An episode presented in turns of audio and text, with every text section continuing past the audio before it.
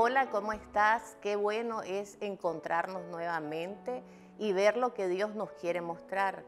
Este día nosotros vamos a estar viendo cómo Dios nos quiere desarrollar en una vida del Espíritu.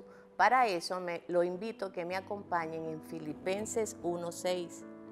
Estando persuadido de esto, que el que comenzó en vosotros la buena obra, la perfeccionará hasta el día de Jesucristo. Esto nos quiere decir que Dios día a día nos está llevando a entrar a una disciplina para podernos desarrollar en una vida del Espíritu.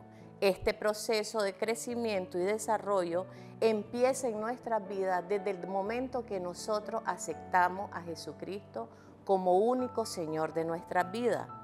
El propósito de la disciplina espiritual es el desarrollo de nuestro interior que ha sido transformado por Cristo para nuestra salvación.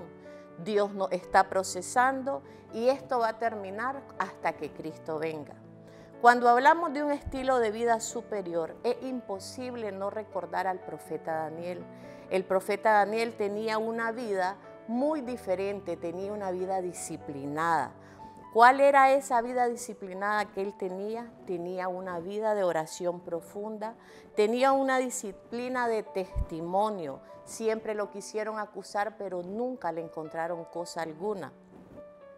Porque la dimensión de vida del Espíritu en la que el profeta Daniel vivía era una vida de orden superior. ¿Qué quiere decir esto?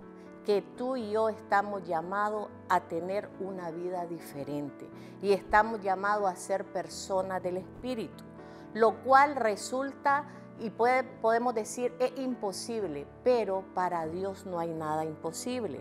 La batalla día a día van a ser mayores, pero si Cristo está con nosotros, difícilmente vamos a desfallecer.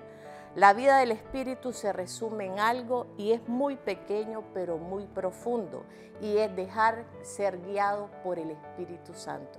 Cuando dejamos ser guiados por el Espíritu Santo, nada de lo que enfrentemos va a obstaculizar lo que Dios tiene para tu vida y para mi vida.